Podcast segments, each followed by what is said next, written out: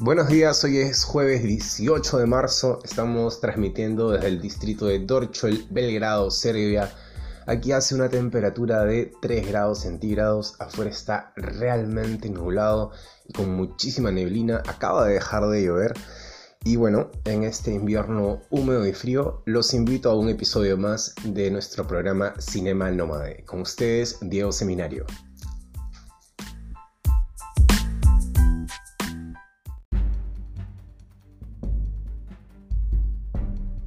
Quiero abrir este segmento hablando primero de la popular de la semana. Eh, no es una película, es una serie eh, que está en Netflix y se llama The One. Miren, para serles sinceros, a mí me super hiper archi sorprendió porque mm, nada, vi entre, entre cuáles eran las más vistas acá en Serbia y esta acá estaba en número 2. Em, me pareció como interesante, la leí y dije, uy, no sé. Pasa que trata de unos genetistas que encuentran la forma de hacer match con tu pareja ideal, ¿no? por medio de tu ADN.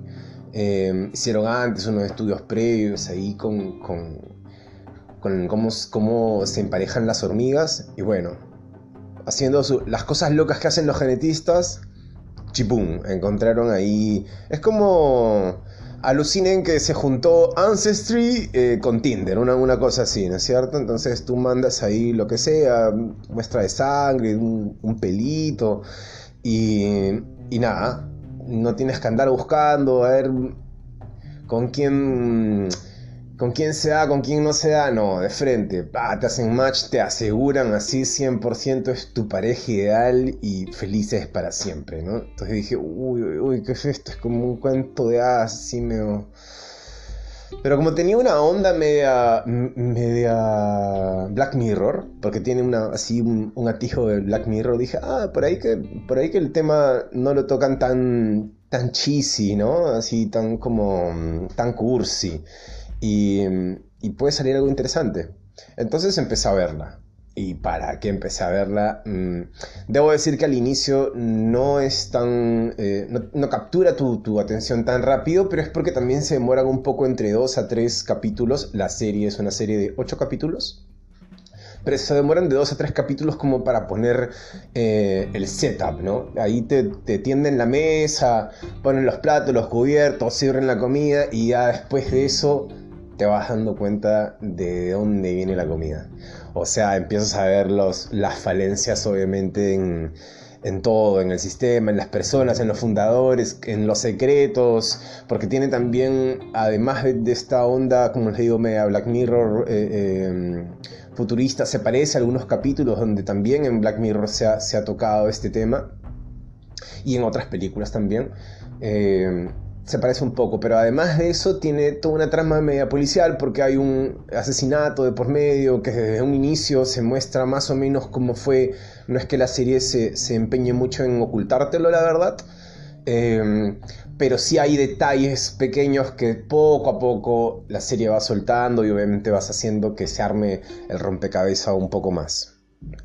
Esta serie está basada en una novela que se escribió en el 2018 de John Mars, Em, como les dije antes, es un futuro cercano, perfectamente podría ser la próxima semana, pero obviamente se nota de que no, no hay deben haber unos cuantos años ahí de diferencia, sobre todo por ejemplo por el por la estética, en cuanto a mm, se ve desde la ropa.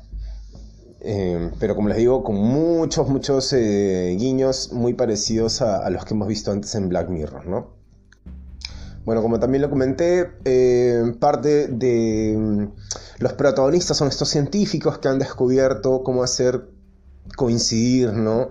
O cómo, generar coincidencias entre personas eh, que estén genéticamente predispuestas a sentir una conexión profunda entre sí.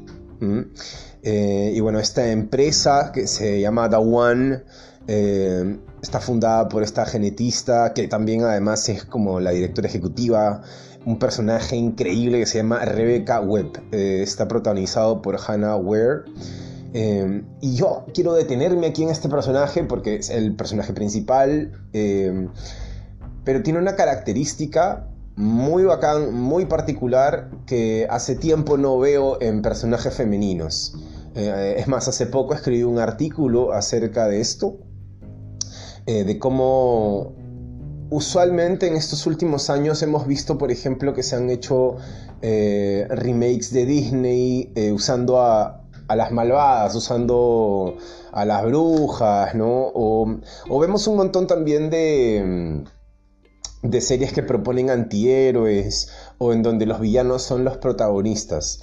Y, una de las cosas que a mí me incomoda un poco es que em, muchas veces en esos personajes de, mm, femeninos de, de malas tratan de justificar de alguna forma el cómo es que esa persona llegó a ser mala, ¿no? O sea, ¿qué, cuál fue el desenlace y bueno, pues de alguna forma hasta víctima de sus circunstancias.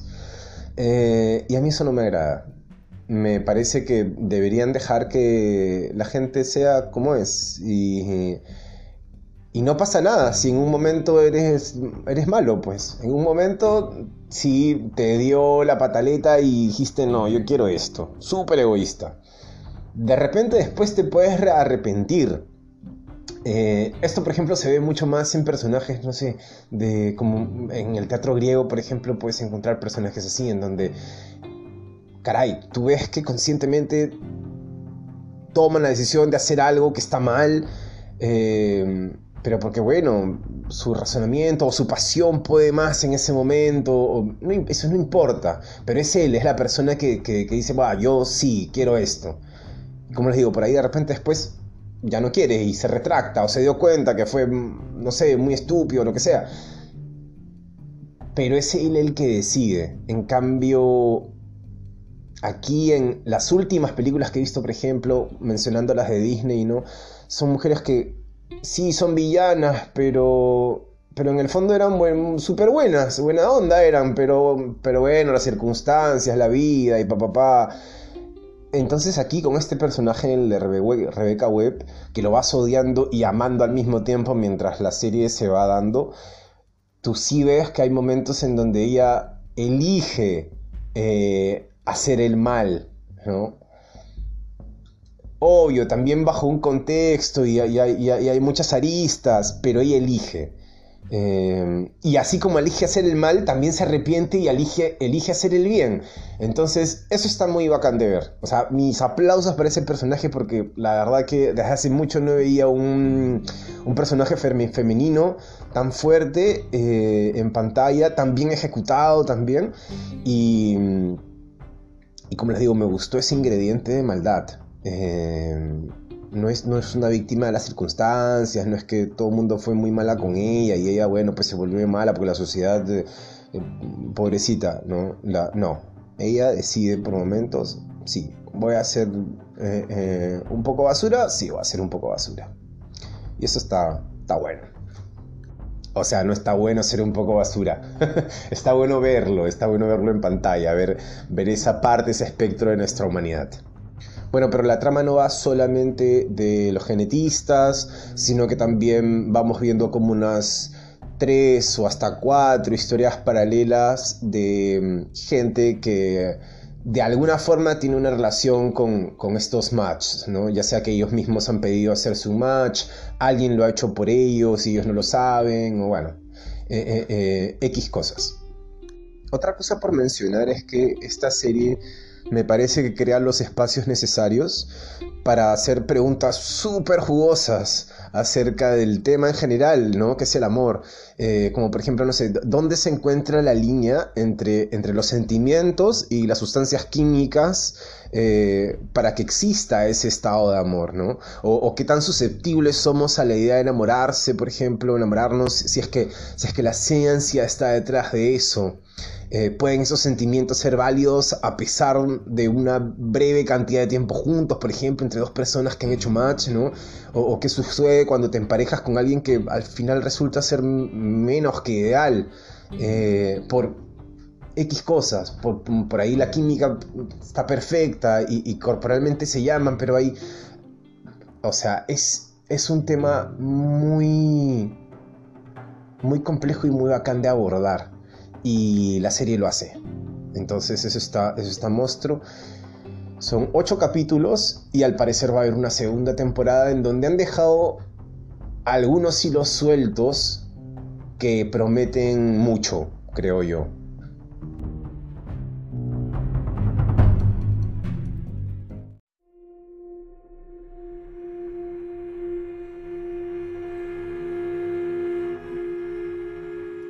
En este segundo segmento nos vamos a encargar de Aquelarre.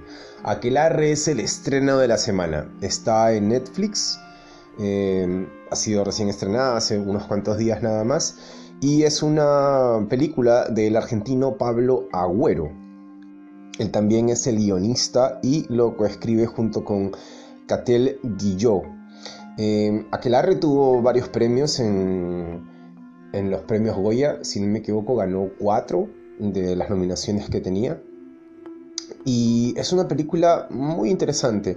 Al inicio me costó un poco seguirla, pero poco a poco empecé a ver el speech, la intención detrás de, de la película, que es lo que más me llama la atención. El film cuenta la historia de una casa de brujas en el país vasco francés en el año 1609. A mí me sorprende eh, la frescura eh, en la edición, bastante moderna, en donde parece como si el objetivo principal de quienes hacen la película en verdad es que la historia avance creando un estilo propio. La película se inspira libremente en, el libro, en, los relatos del juez Pierre de Lancret, eh, que en 1906 pues, estuvo eh, a cargo de esta cacería de brujas. El tratado se llama Tratado de Brujería Vasca, descripción de la inconstancia de los malos ángeles o demonios. El director Agüero y la co-guionista Guillot creo que parten de ahí para construir una historia marcada por su, diría yo, contundente feminismo porque eso es lo que, lo que más se resalta. Eh, y es lo que más me gusta. Es una aproximación muy distinta a la que estábamos acostumbrados con este tipo de películas. Lo que me parece fundamental es el uso de la feminidad para desenmascarar al verdadero mal de la ignorancia medieval, ¿no? que siempre se suele dar en estas, en estas películas. Y a mí eso me parece muy, muy, muy bacán. Eh, desde ya como un triunfo. También debo decir que me gusta mucho que, sea una película que no duda en aproximarse al presente a través de, sí, como una política reivindicativa, ¿no?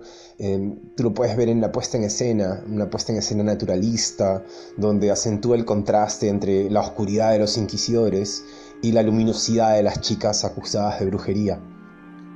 Y para terminar ya como a título personal, porque esto es lo que me pasó a mí mientras yo veía la, película, se me, se me, venía a la mente un montón, eh, alguna vez deben haber escuchado este, este cantito en, las marchas feministas, somos las hijas de todas las brujas que nunca pudieron matar, eh, y lo repiten siempre como, como un coro.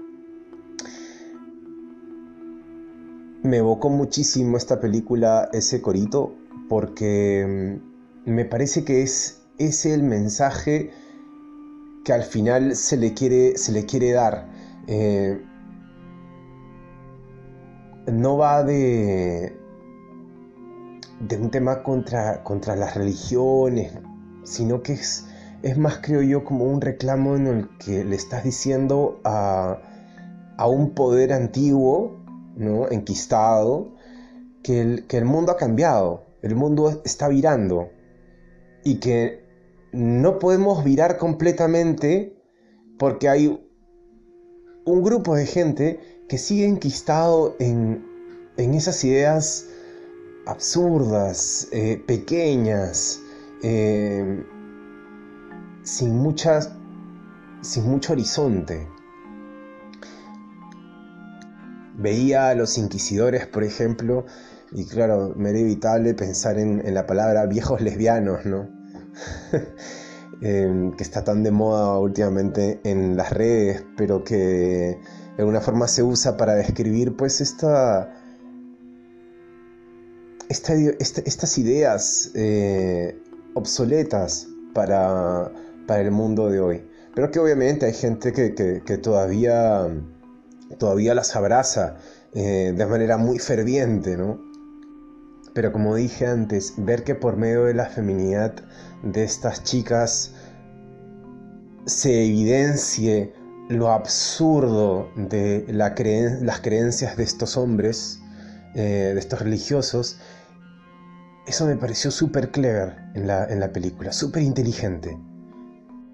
Y como les digo, me parece que el reclamo al final es el mismo. Es el de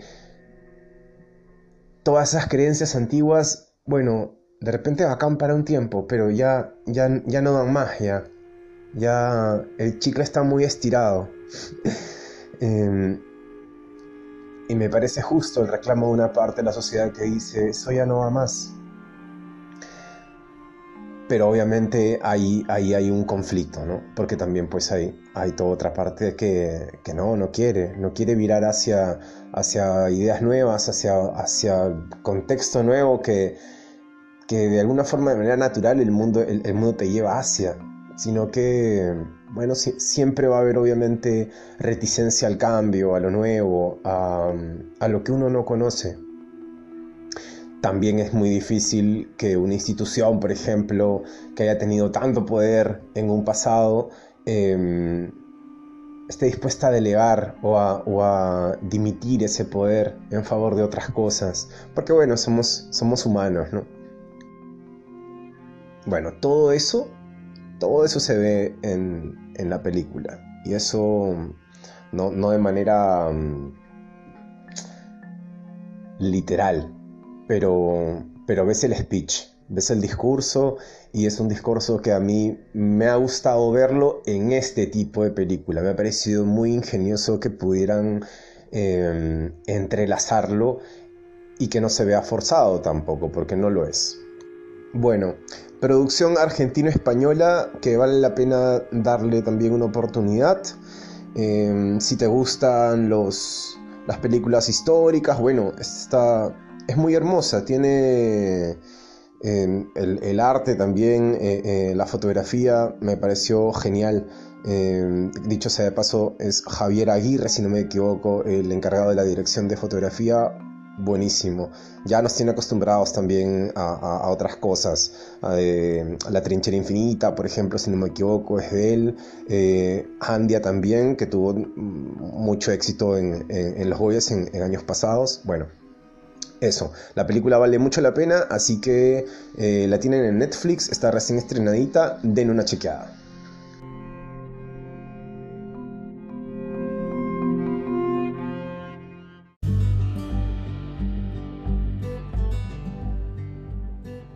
Bueno, y para terminar este podcast vamos con la caleta de la semana, la no conocida, ¿sí? La que pasa desapercibido, que por ahí no has visto, esa.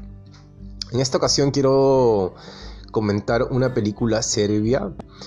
Em, el título original es Teret, que significa la carga. En inglés está como The Load.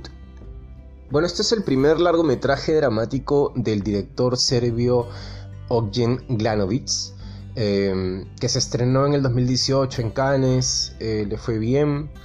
Em, a ver, no es una película para quien esté buscando un blockbuster, obviamente es una película lenta, eh, muy de, festival, ¿sí? Pero me parece interesante porque muestra muchos matices de, toda esta región de los Balcanes y además también eh, te muestra un poquito de, historia, ¿no? Que si la entiendes mejor, pues también puedes entender algunos contextos actuales de, estas tierras tan, eh, tan interesantes, por decir, por decir algo. Porque la verdad que los Balcanes eh, es como un sitio con un montón de condimentos. Y no necesariamente condimentos que vayan entre sí. A veces es como recontra picantes, la verdad. Como, como de combinaciones explosivas. Entonces, eh, esta película, bueno, te, pone un poco en contexto y así uno puede entender un poquito de, mm, de esta cultura eh, alrededor de estos países balcánicos. Esta es una coproducción entre Serbia, Francia, Croacia, Irán y Qatar. O sea, se juntaron así, pero todos los Power Rangers para sacarla adelante. Es un thriller de suspenso, austero, diría yo, eh, acerca de un camionero que transporta una carga ultra secreta. nadie puede saber qué hay, ni siquiera él mismo sabe qué hay adentro. Eh, la traslada desde Kosovo hasta, hasta Belgrado. Entonces viene a ser algo así como una película de road trip, ¿no? Esas, esas clásicas películas de, de road trip, pero en donde no pasan muchas cosas. No es una película así donde hay un frenesí y la trama sea súper interesante. No, es una película de esas en donde te muestra un día más en la vida de alguien. Bueno, obviamente que pasan cosas, ¿no? Eh, pero nada... No es una película con sobresaltos, con giros, con cosas inesperadas, no. Trata más que nada de eso, del día a día de este mm, camionero que tiene que hacer este trabajo que no es algo que le gusta, pero que bueno, igual hace, tiene que ganar dinero, su esposa está mal de salud, ¿no? Tiene un hijo también en Belgrado, entonces mm, es como una especie de, de antihéroe lúgubre que pasa durante toda, toda la película muy callado, la verdad. Em, las actuaciones pues son, son muy, em, son muy para adentro. Sin embargo, eso está muy bacán de ver porque también refleja un montón de, de cómo son eh, aquí en, las regiones de, los Balcanes. Sobre todo la gente, em, no de repente de las ciudades más grandes y principales, sino más bien de las afueras, ¿no? Eh, se ve esta rudeza, la película es súper lacónica, eh, los textos son muy economizados, muy directos, muy rudos, muy fríos, eh, escuetos, pero todo eso le da una le da un ambiente, le da un por decirlo así una atmósfera a la película que me parece interesante. Quería también mencionar que Glanovitz basó este proyecto em, en un incidente real durante la Guerra de los Balcanes en 1990, que él primero exploró en un documental que se llama Death 2, eh, que se estrenó en Berlín en el año 2016. Son películas muy distintas, pero las dos cogen el, mismo tipo de hechos para, inspirarse y para poder contar algo. Así que si te gustan las películas lentas, pausadas, em, con buenos tiros de cámara, así, donde ponen obviamente un énfasis en todo lo que es eh, la fotografía, el estilo. Si yo tuviera que decir cuál es el estilo o, qué me transmite esta película, em, tiene un aire a... Perdón, ¿ah? pero a, cartón mojado. así, así me suena a, cuando estás en el invierno y, pasas por esos sitios en donde hay cosas recicladas y, hueles y ves así un montón de cartón mojado. A eso. Eh, tiene un... Sí, una cosa media taciturna, lúgubre, bien para abajo, que se hace difícil de ver, pero que al mismo tiempo si te la, si la chantas, es interesante en, otro sentido. Así que bueno, em, los que estén interesados ahí en, chismear un poquito acerca de otros, otros lugares, otros países, otras realidades, em, y cómo son esas personas, ahí está, Teret o eh, Download o la carga en español.